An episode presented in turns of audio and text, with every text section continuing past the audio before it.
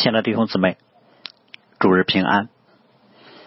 我们今天继续来分享新约路加福音的经文。今天分享的经文是在路加福音的第十八章啊十五节到十七节。在我们开始分享之前，先一同来祷告。荣耀全能的天父，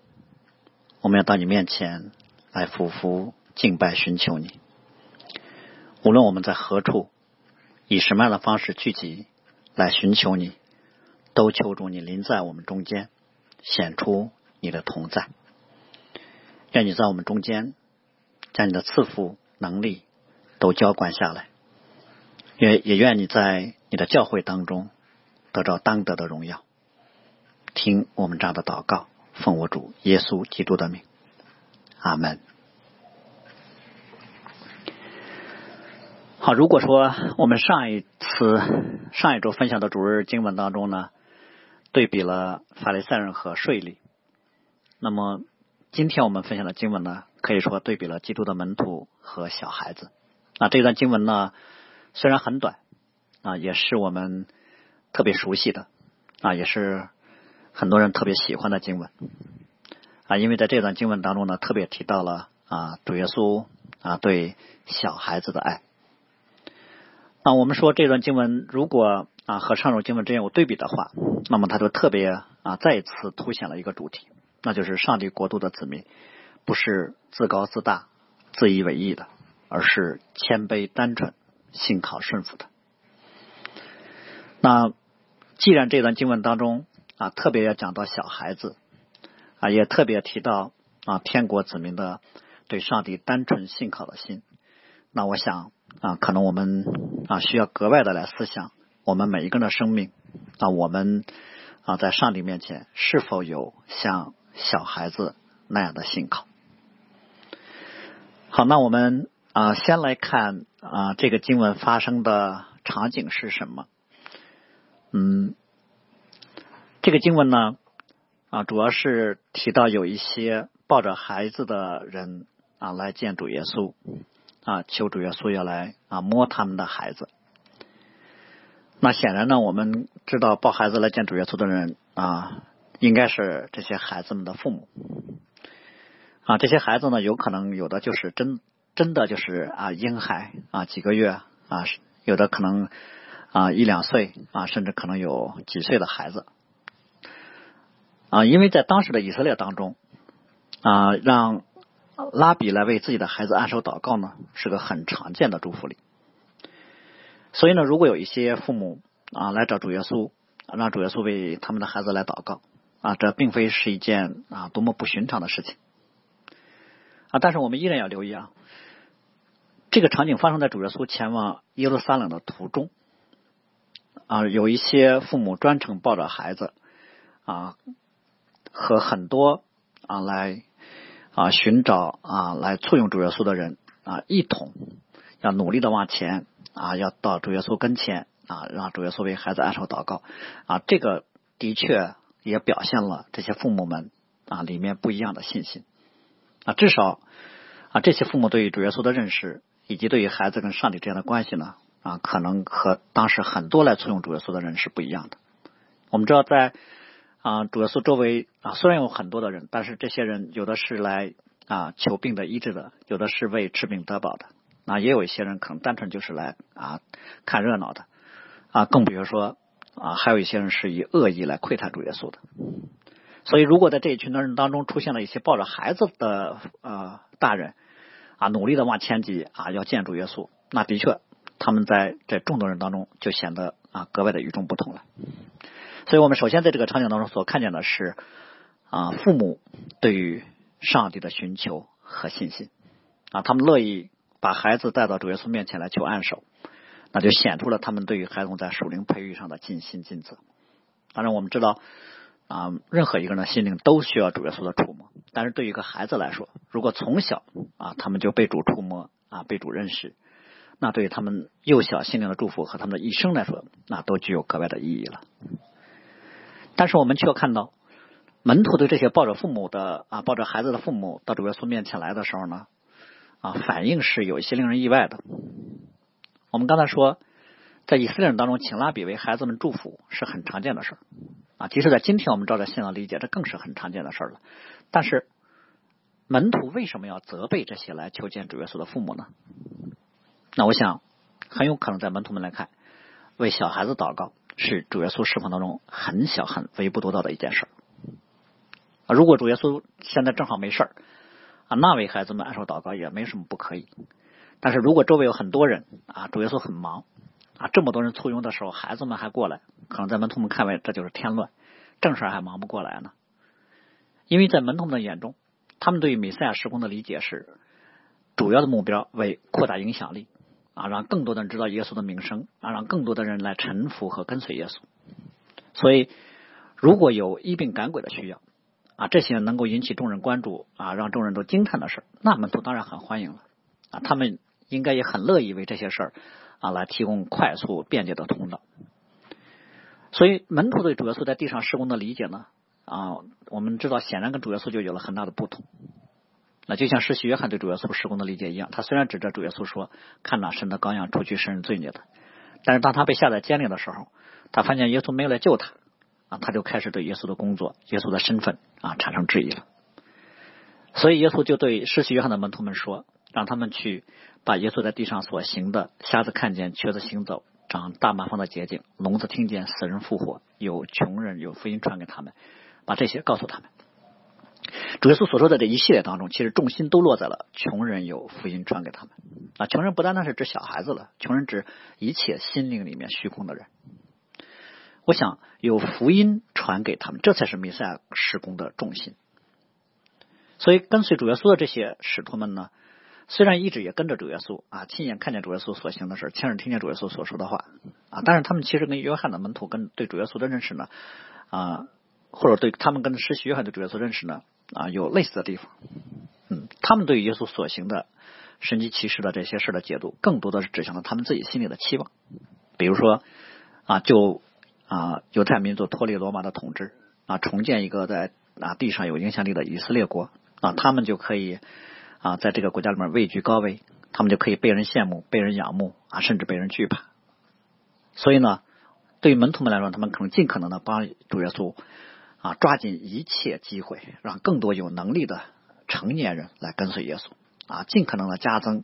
啊，当要成就大事的时候啊，他们这边的实力。所以与之无关的一切，他们可能都想办法给挡在外面。所以当小孩子来的时候，那在门徒们看来。显然，他们在门徒们所盼望的啊米赛亚国度的建立上没有什么帮助，所以呢啊门徒们就看这些父母带孩子来，其实是对他们所看重的重要事情的一种搅扰。当然，也有可能门徒们没想这么多啊，他们就是单纯的可能觉得主耶稣太忙了，太累了，他们就主动的把他们认为啊不重要的、可有可无的事给拦下来，好让耶稣有所休息啊。所以很有可能场景就是。门徒们看见父母们来，如果主耶稣这时候休息的话，那就拦一下。那父母很执着，一定要见啊。于是门徒们就责备了这些父母啊。当然，也有一种可能，就是门徒们因为多次听主耶稣说去耶路撒冷要去受苦，所以他们这个时候呢，心里有很多的忧愁和不安。就在这种心情之下，他们看见还有人带着小孩子来找主耶稣，那心里很烦乱啊，很不高兴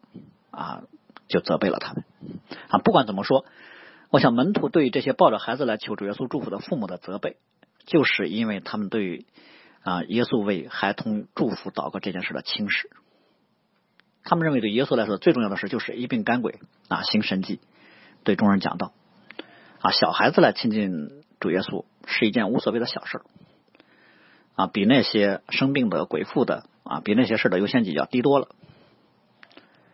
啊，当然，他们并不是说完全啊不允许小孩子来到主耶稣面前来，在他们看来，只是说啊要排到最后面，等所有事儿忙完了再来。所以，可能门徒们处理主耶稣这就好像是个急诊室一样，先处理危重病人，那些一般的啊都往他们后面处。所以，门徒们可能觉得对于父母的责备呢是很公平的、很合理的。我想，这可能跟我们很多的时候对于。啊，很多事物和人的看法有类似的地方。我们也常常按照我们自己心里的标准，嗯，把人都分成三六九等啊，或者根据收入，或者根据容貌啊，或者根据学识，根据道德水平，甚至根据敬虔程度，我们把人从我们的心里面分成啊，从上到下的一个排位。有些人我们就觉得啊，配得我们的尊重；有些人呢，我们就觉得我们就就要厌弃他啊，就要对他不客气啊，甚至我们觉得我们这么做啊，上帝也是这么这么看的啊。其实我们如果真的从上帝的眼光来看待生命的话，其实，在神的眼中啊，每一个生命都是宝贵的啊，一个胎儿啊，一个啊婴孩啊，一个啊满身啊有各种啊泥污的工人啊，穿着很破的一个讨饭的啊一个老人啊，甚至说一个夸夸其谈的一个有各种恶行的人，可能这个世界上有太多我们不喜欢别人的理由，但是我们对人的这种分门别类。啊，或许恰恰是对于啊，我们对于上帝的不认识。当然，对基督徒来说，我们在理念的层面上不容易忽视那些啊被世人所啊轻视的弱者，因为我们都知道神看顾弱者，但我们却很很容易常常轻视那些我们不喜欢的人啊，道德上有可得之处的人啊，就像约拿当年啊抵挡上帝派他去尼尼微一样啊，尼尼微人是他不喜欢的啊，是甚至在他们看来，那那都是坏人。但是，但是神却一视同仁，所以这可能啊，就是路加福音里面特别要表达的：人所看清的，神却是看重的；人忽视的，啊，神却是重视的。有时候人所厌弃的，却是神所宠爱的。好，那门徒们对于孩童来见主耶稣这件事呢，啊，不单和这些父母们的看法不一样啊。啊，更是与主耶稣的看法不同。我们从主耶稣对这件事的反应可以看出，门徒的做法是啊，非常的错误的。啊，他们以为他们明白耶稣的施工，明白耶稣的心意。实际上他们所想所行的啊，和耶稣所想所行的啊，相距甚远。但是呢，如果我们知道平行的经文当中，在马可福音里面，对于这个场景有一个更细节的记载。我们就会看到门徒对孩子们的反应和主耶稣对门徒的反应之间有一个非常鲜明的对比。这个细节的记载就是，主耶稣看见就恼怒啊，这这里面恼怒可不是简单的不高兴，而是指非常生气啊。或许连门徒们都觉得很诧异啊，主耶稣为什么这么生气？那我们可能也要想，门徒们竟然因为门徒啊，主耶稣竟然因为门徒们拦了。啊，带孩子的父母啊，就特别的生气啊，至于吗？或者我们会想，门徒这个拦阻的行为有那么的严重吗？我们要知道，圣经当中记载主耶稣恼怒的经文很少。我记得除了这一处啊，还有一处就是主耶稣在医治那个手枯干的人的时候，因为法利赛人他们内心里面的试探和刚硬，我们主耶稣就怒目看他们。啊，最多再加一件，包接近圣殿的时候，主耶稣啊很生气，把那个兑换银钱的桌子推翻，牛羊赶出去。所以我们要知道，主耶稣的恼怒啊，就表示门徒责备带孩子前来的父母是一件非常严重、非常不讨神喜悦的事情。我们可能突然就想起，在马太福音当中，主耶稣曾经说：“凡是我啊，凡是这信我的一个小子跌倒的，不如把大磨石摔在这个人的颈项上，沉在深海里。”说这个世界有祸了，因为家人绊倒，绊倒人的事儿虽然免不了，但那绊倒人的有祸了。所以在这个世界当中，我们啊要知道，门徒其实是做了一件轻看别人、绊倒人的事儿啊。当然，他们虽然行了绊倒人的事儿，但其实并没真的把人绊倒，因为主耶稣非常及时的把那个啊绊倒人的那个后果给挽回了。但是从某个角度，我们要想，门徒对人的这些做法，很容易就被人解读为这是主耶稣对待孩童的态度。啊，他们对父母的责备很容易就被人看为是主耶稣对于这些父母的责备。如果真的有人因此放而离去了，那这真的就是令人跌倒了啊！因为门徒们的所行所言让人远离了上帝啊，这是很严重的罪了。所以我们知道啊，绊倒人的罪呢，其实啊很常见。那另外呢，这个罪呢啊，上帝的审判也非常严厉啊。但是更可怕的是什么呢？这罪呢，我们常常犯下。却常常不觉得多么严重啊，这个是比较可怕的。就我们在生活当中，对于成为别人认识上帝的拦阻没那么敏感我们对于我们所说所行的那个后果影响是否影响别人和上帝的关系，也不那么看重。啊，甚至有时候我们可能跟这里的门徒一样，我们反而觉得我们所说所行的都是为了上帝的缘故，啊，是为了主耶稣。但事实上呢，却成了别人亲近神的拦阻。所以在圣经当中，我们当然知道拦阻人来认识人是大罪。啊，但是在这里面，我们却看到的主耶稣的发怒，让我们意识到拦阻小孩子来靠近上帝更是大罪。啊，不管谁拦阻孩子们到主耶稣面前来，是惹动上帝震怒的。啊，不是愤怒，我想是震怒。当然，因为拦阻小孩子到上帝面前来，是关乎啊一个孩子灵魂得救的生死大事了。啊，不让他们到主耶稣面前来，就是拦阻他们得救。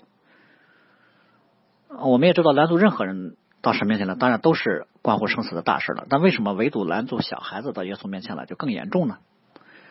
因为孩子更加的软弱，他们在生活和很多方面都需要被特别的照顾。嗯，在信仰上呢，更是需要有人给他们正确的引导和帮助。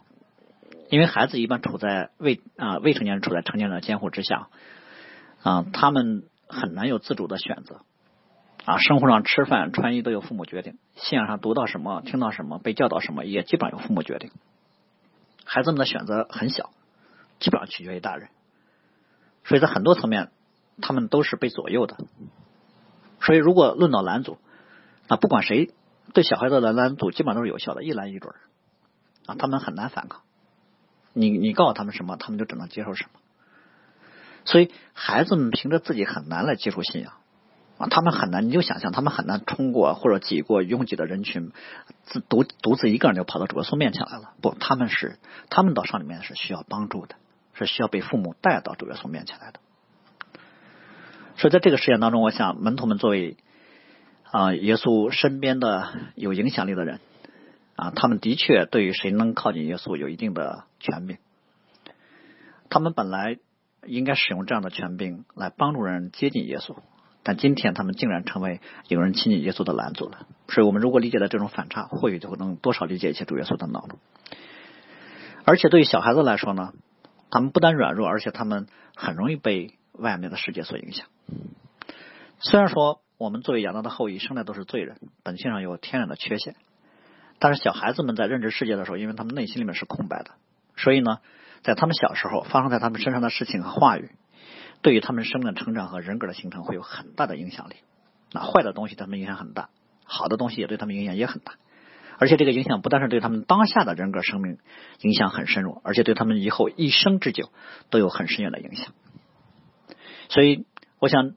啊，在这里我们要特别提醒作为啊孩童的父母的啊属灵责任，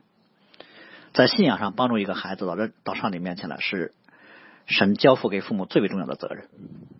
如果在这个方面我们没有尽到责任，反而成为了孩童靠近上帝的拦阻，那我们将来就无法在上帝面前交账了。所以我们看到主耶稣对于门徒的愤怒啊，不单单是啊对于门徒当时的深刻的一刻，对于今天的父母应该是一个很大的警醒。我们如果对于主耶稣向门徒发火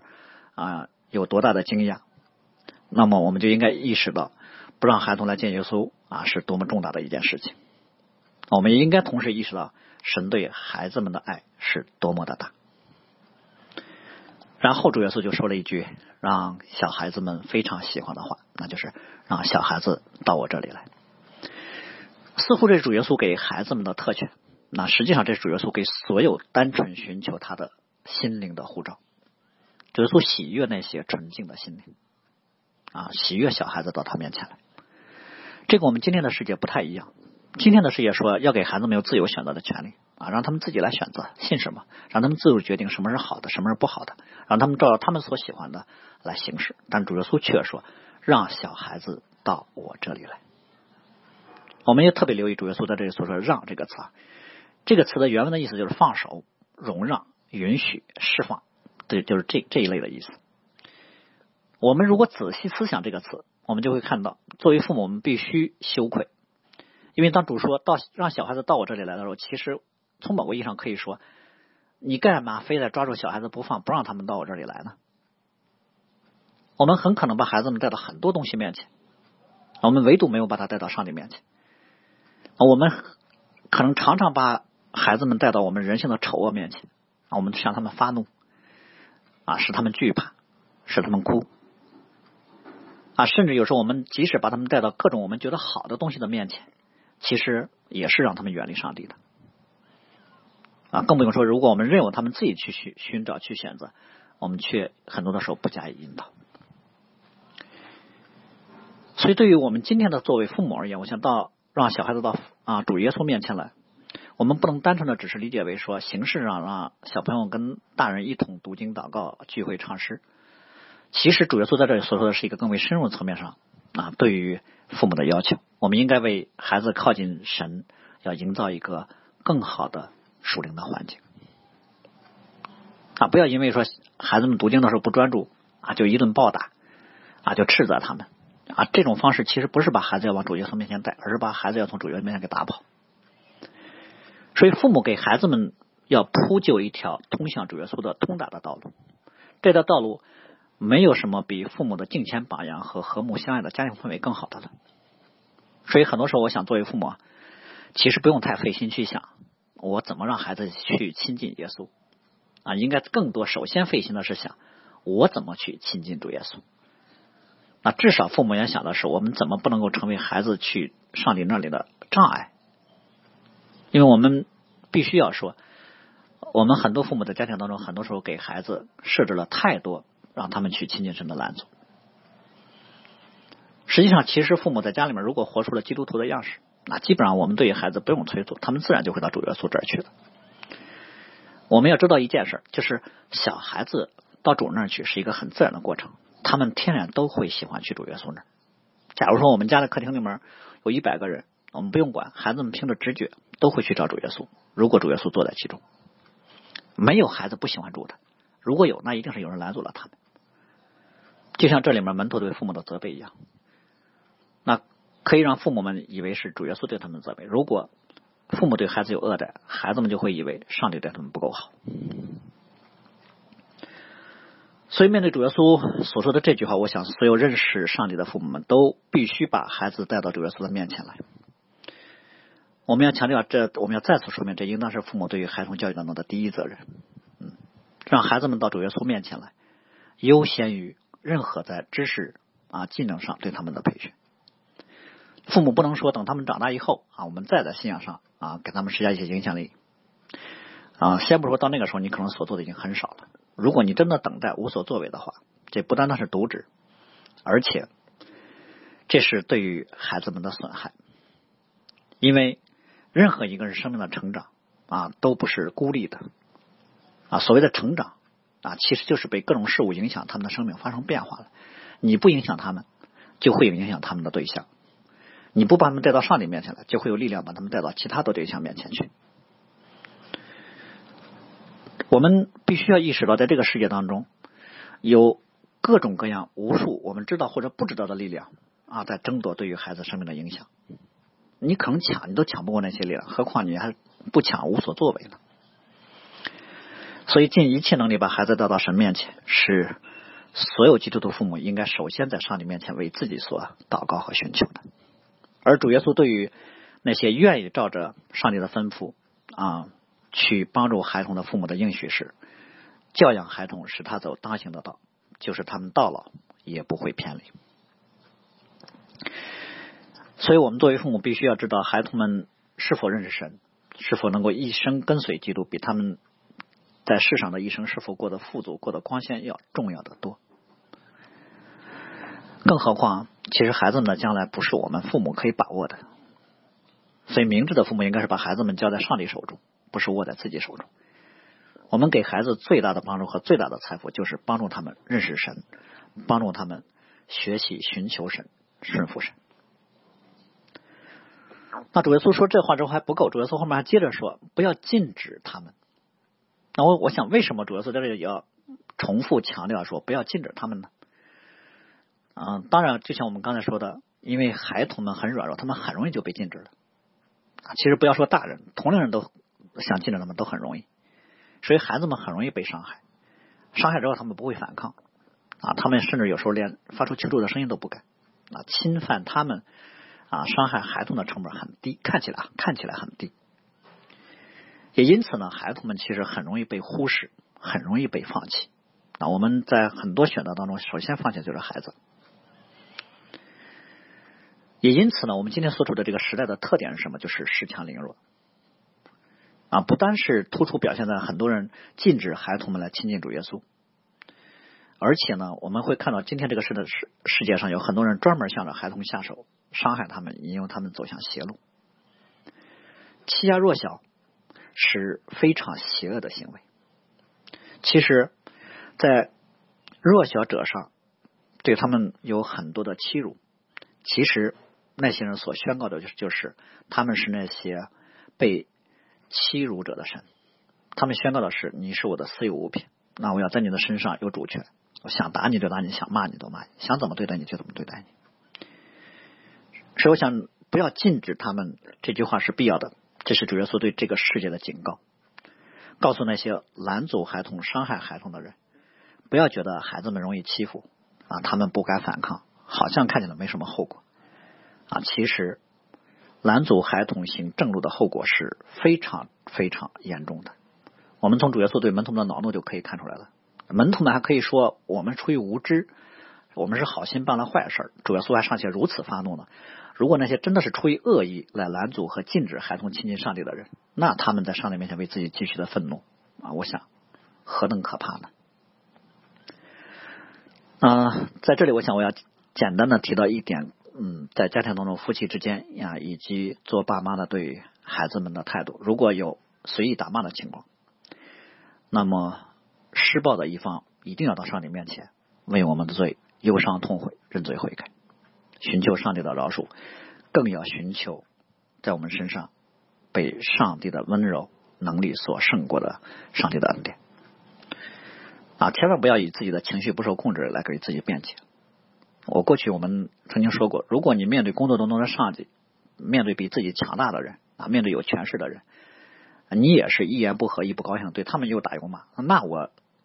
从某个角度来相信情绪管理确实有了出了问题啊。即使这样的话，我们也需要劝你说你要控制，你要悔改。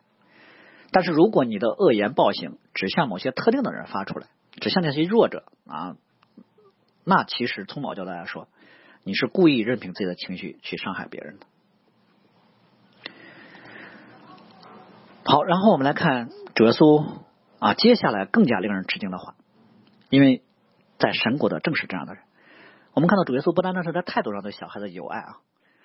更是在对小孩子的评价上啊很高。主耶稣直接就把孩童和神国子民的样式之间做了关联。当然，我们知道主耶稣不是说啊所有的孩子都是得救的啊，孩子都不是罪人的，孩子就是完全的不。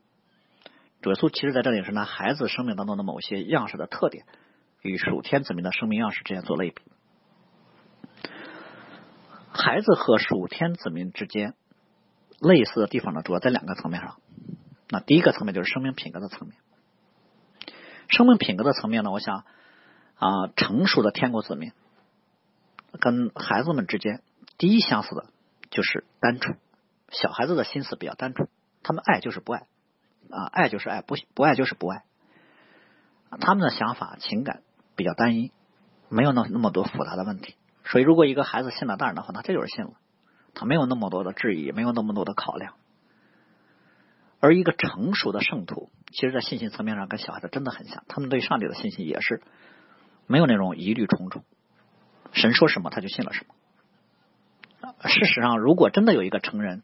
对上帝的话语具有这样信心的话，反而往往会被别人别人看为这是不成熟的表现，会被别人觉得这人不正常。甚至会被别人讽刺说：“你怎么像个像个孩子一样呢？”这话其实，在上帝面前是对那种单纯信靠上帝的人的一种夸奖。那另外就是真实，小孩子很真实，他们基本上不会伪装自己啊，即使伪装，你也能看出来。那大多数孩子是心里怎么想的啊，口里就说出来。而对于一个成熟的基督徒来说，我想他当然不是说啊，心里怎么想的啊，那些不好的想法也说了。嗯，不。一个成熟基督徒的生命一定是真实的，而且这个真实的生命当中一定有相应的爱心和智慧。那第三个方面就是小孩子对于父母的依靠，他们一旦发生发现什么事情自己做不了，立刻就毫无迟疑的就喊啊爸爸妈妈，让他们过来帮忙。啊，他们在很多面对危险的时候，自然就会找啊自己的父母。我想作为天国子民啊，这特特点也是这样，他们不觉得他们有那么有能力，他们知道我们必须依靠上帝，而且我们也只能依靠上帝，而且他们也深信神一定会帮助和保护我们。孩童和天国子民的第二个层面的相啊相似，除了生命品格之外呢，其实还有一个层面就是被人轻视的层面。孩子们呢，因为单纯，因为真实啊，因为软弱，所以常常被人轻轻视。而跟随基督的门徒呢，在世界上其实也是常常被人轻视的，就像主耶稣一样，主耶稣也是被人轻视、被人厌弃的。当他被钉在十字架上的时候，人们还说：“你若是神的儿子，你就从十字架上下来吧。”但承受天国的人就是这样的人，所以主耶稣接下来继续啊，在啊这个话题上告诉门徒们说：“我实在告诉你们，凡要承受神的国的，若不像小孩子，断不能进去。”那李志忠本呢，把这句话翻译成说：“凡是要承受神国的，若若不像小孩子啊，断不能进去。”或者说，像斯高本翻译的：“若不像小孩子一样接受天主的国的，绝对不能进去。”所以这里面，凡要承受神的国度，若不像小孩子，就是指一个人有没有像小孩子那样无条件、单纯的相信人那样对于神国的信心，对于主耶稣的信心。我们刚才说，小孩子对人啊，首先的特点就是单纯，那种啊毫无条件的信任。当然，很多人利用孩子们的这个特点骗孩子啊。但，一般在孩子的世界里面，他们不会想说。啊，爸妈会会骗我吗？啊，这个人说的话，我熟悉的这个人说的话是真的吗？啊，他们如果信任一个人，就毫不怀疑，非常单纯的相信，你说什么他们就信什么。啊，也因此，如果一个孩子发现你骗他的话，那对他们心理和人生的影响啊是无与伦比的。所以这里面其实提到的是一个人对于天国的信心和孩童对于人的天然信心之间的类似之处。孩子们对大人所说的话。啊，承诺如此的单纯的信心，那我们对于上帝对上帝所说的话，是否也有类似单纯的信心呢？所以和天国的荣耀和恩典相匹配的信心，就是这样纯净的、没有怀疑的信心。那我们可能会觉得，我们信心都没有这么纯净，还能进天国吗？是不是这句话可以做其他解释呢？然后主耶稣说：“不，若不像小的，断不能进去。”所以主耶稣为了强调这一点呢，为了。突出这种信心的可贵啊，用另一个负面的表达，断不能进去。如果没有这样的单纯的渴望的信心啊，绝不能进去。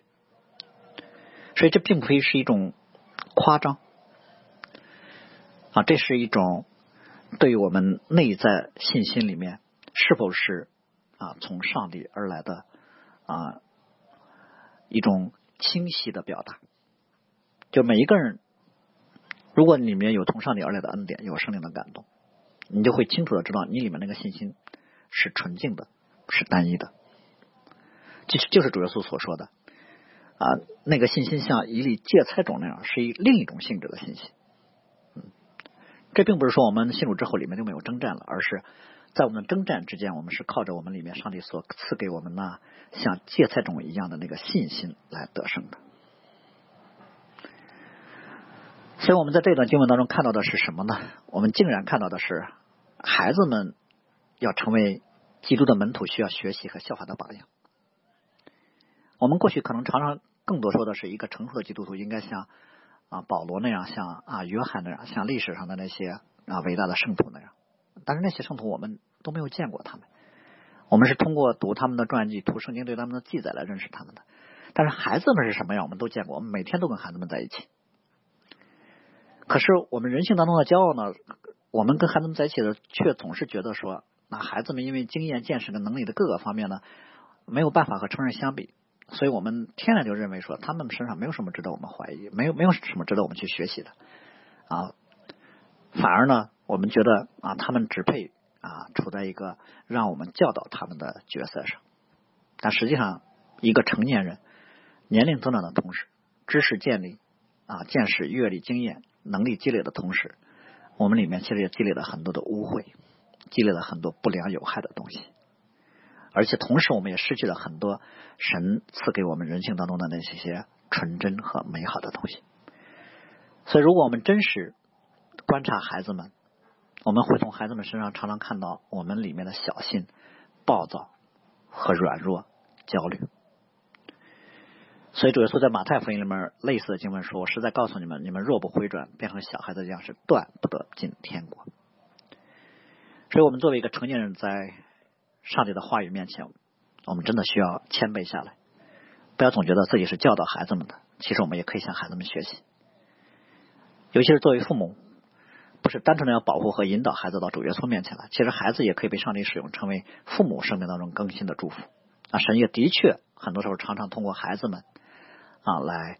赐福给做父母的人，通过对孩子们的建造，也建造父母。所以我在我们的生命当中，我们的确需要回转向小孩子啊，不是越来越油滑，而是越来越率真。愿我们的生命越发的成熟啊，越发像小孩子那样的单纯。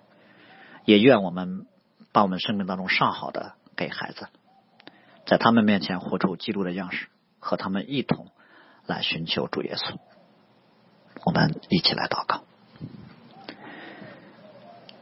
是的，主啊，我们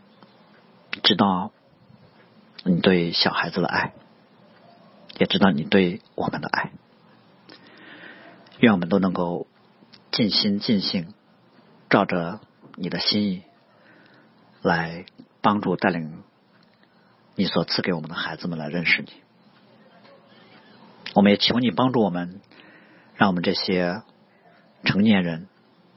做父母的，我们自以为是大人的，都能够谦卑下来，竭力让我们自己在信心、信靠啊，在对你的仰望上，也成为小孩子的样式，